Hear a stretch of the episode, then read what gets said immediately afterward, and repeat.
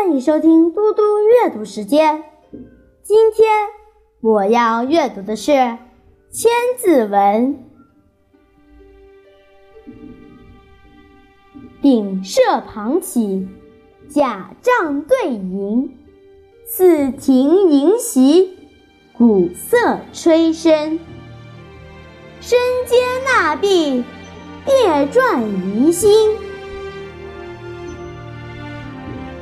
正殿两边的配殿从侧面开启，豪华的帐幕对着高高的银柱，宫殿里摆着酒席、弹琴、吹笙，一片欢腾。官员们上下台阶，互相醉酒，竹帽转动，像满天的星斗。中国古代建筑的布局很严谨，正殿与配殿的搭配。以及各个殿门的朝向都是有严格规定的，这也体现了等级的差别。中国古代以北为尊，皇帝是坐北朝南的，所以宫殿的正门都是朝南的。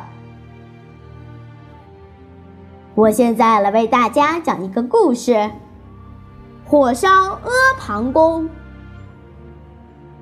秦始皇统一全国后。在都城咸阳大兴土木，访集天下建筑之精英灵秀，营造新宫殿。其中所建宫殿中规模最大的就是阿房宫。阿房宫建筑的门以磁石为主，一是为了防止行刺者，以磁石的吸铁作用，使隐藏武器的人在入门时不能通过。从而保卫皇帝的安全。二是为了向四海朝拜者显示阿房宫前殿的神奇作用，让他们惊恐却步。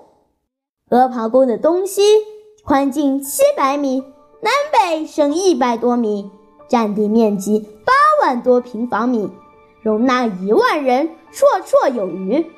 传说阿房宫规模空前，气势宏大。大小厅堂七百余所，一天之中，各地的气候都不尽相同。秦始皇巡回各宫室，一天住一处，到死时也未把宫室住遍。后来因为秦王朝的暴政，各地义军揭竿而起，其中著名将领项羽占领秦都城，一把大火烧了阿房宫，足足烧了三个月。